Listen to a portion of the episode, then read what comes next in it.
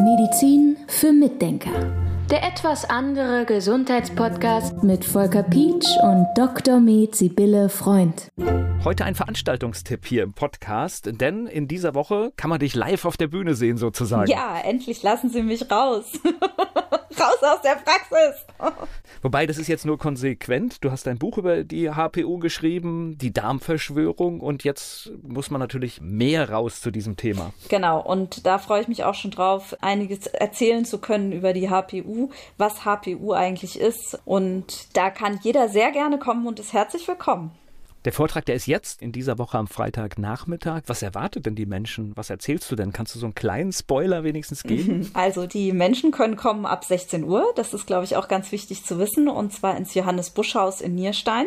Und ja, wir werden ein bisschen darüber sprechen, was für Symptome man hat, wenn man HPU hat und wieso und weshalb man die überhaupt bekommt. Denn diese HPU-Geschichte, die ist ja so ein bisschen diffus. Also viele Kollegen beschäftigen sich damit gar nicht, weil sie nicht wissen, wann kann man denn überhaupt an eine HPU denken. Da gibt es so viele Symptome und so viele verschiedene Erscheinungsbilder. Und da möchte ich ein bisschen Klarheit reinbringen und ich möchte den Menschen nahebringen, welche Ursachen dafür verantwortlich sind, dass sie irgendwelche Beschwerden haben, von denen sie manchmal gar nicht denken, dass sie miteinander in Zusammenhang stehen. Und das finde ich eigentlich das sehr Spannende daran diese HPU, das ist ja so spannend. Es sind, sind, ja eine Menge Menschen davon betroffen. Ja, es sind irgendwie viel mehr Menschen betroffen, als die offiziellen Zahlen eigentlich hergeben.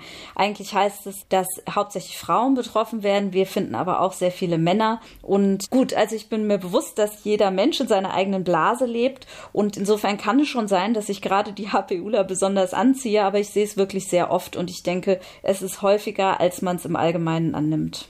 Ich habe dein Buch schon ein paar Mal jetzt weitergegeben an Menschen, die betroffen sind. Und wenn die das gelesen haben, dann sagen die alle, wow, ich verstehe gerade einige Zusammenhänge, die ich wirklich in den letzten Jahren nie kapiert habe, warum ich wie äh, auf Dinge reagiere. Genau, und das ist ja der Grund auch, weshalb wir das die Darmverschwörung genannt haben. Denn bei einer Verschwörung ist ja das Kennzeichen, dass man gar nicht dahinter kommt, was da im Hintergrund eigentlich läuft. Ja, man sieht nur, irgendwas stimmt nicht und dann irgendwann kapiert man die Zusammenhänge. Und das ist eben genau das Spannende, womit ich mich so gerne beschäftige und was ich auch so gerne mal weitergeben möchte an Menschen, die sich dafür interessieren.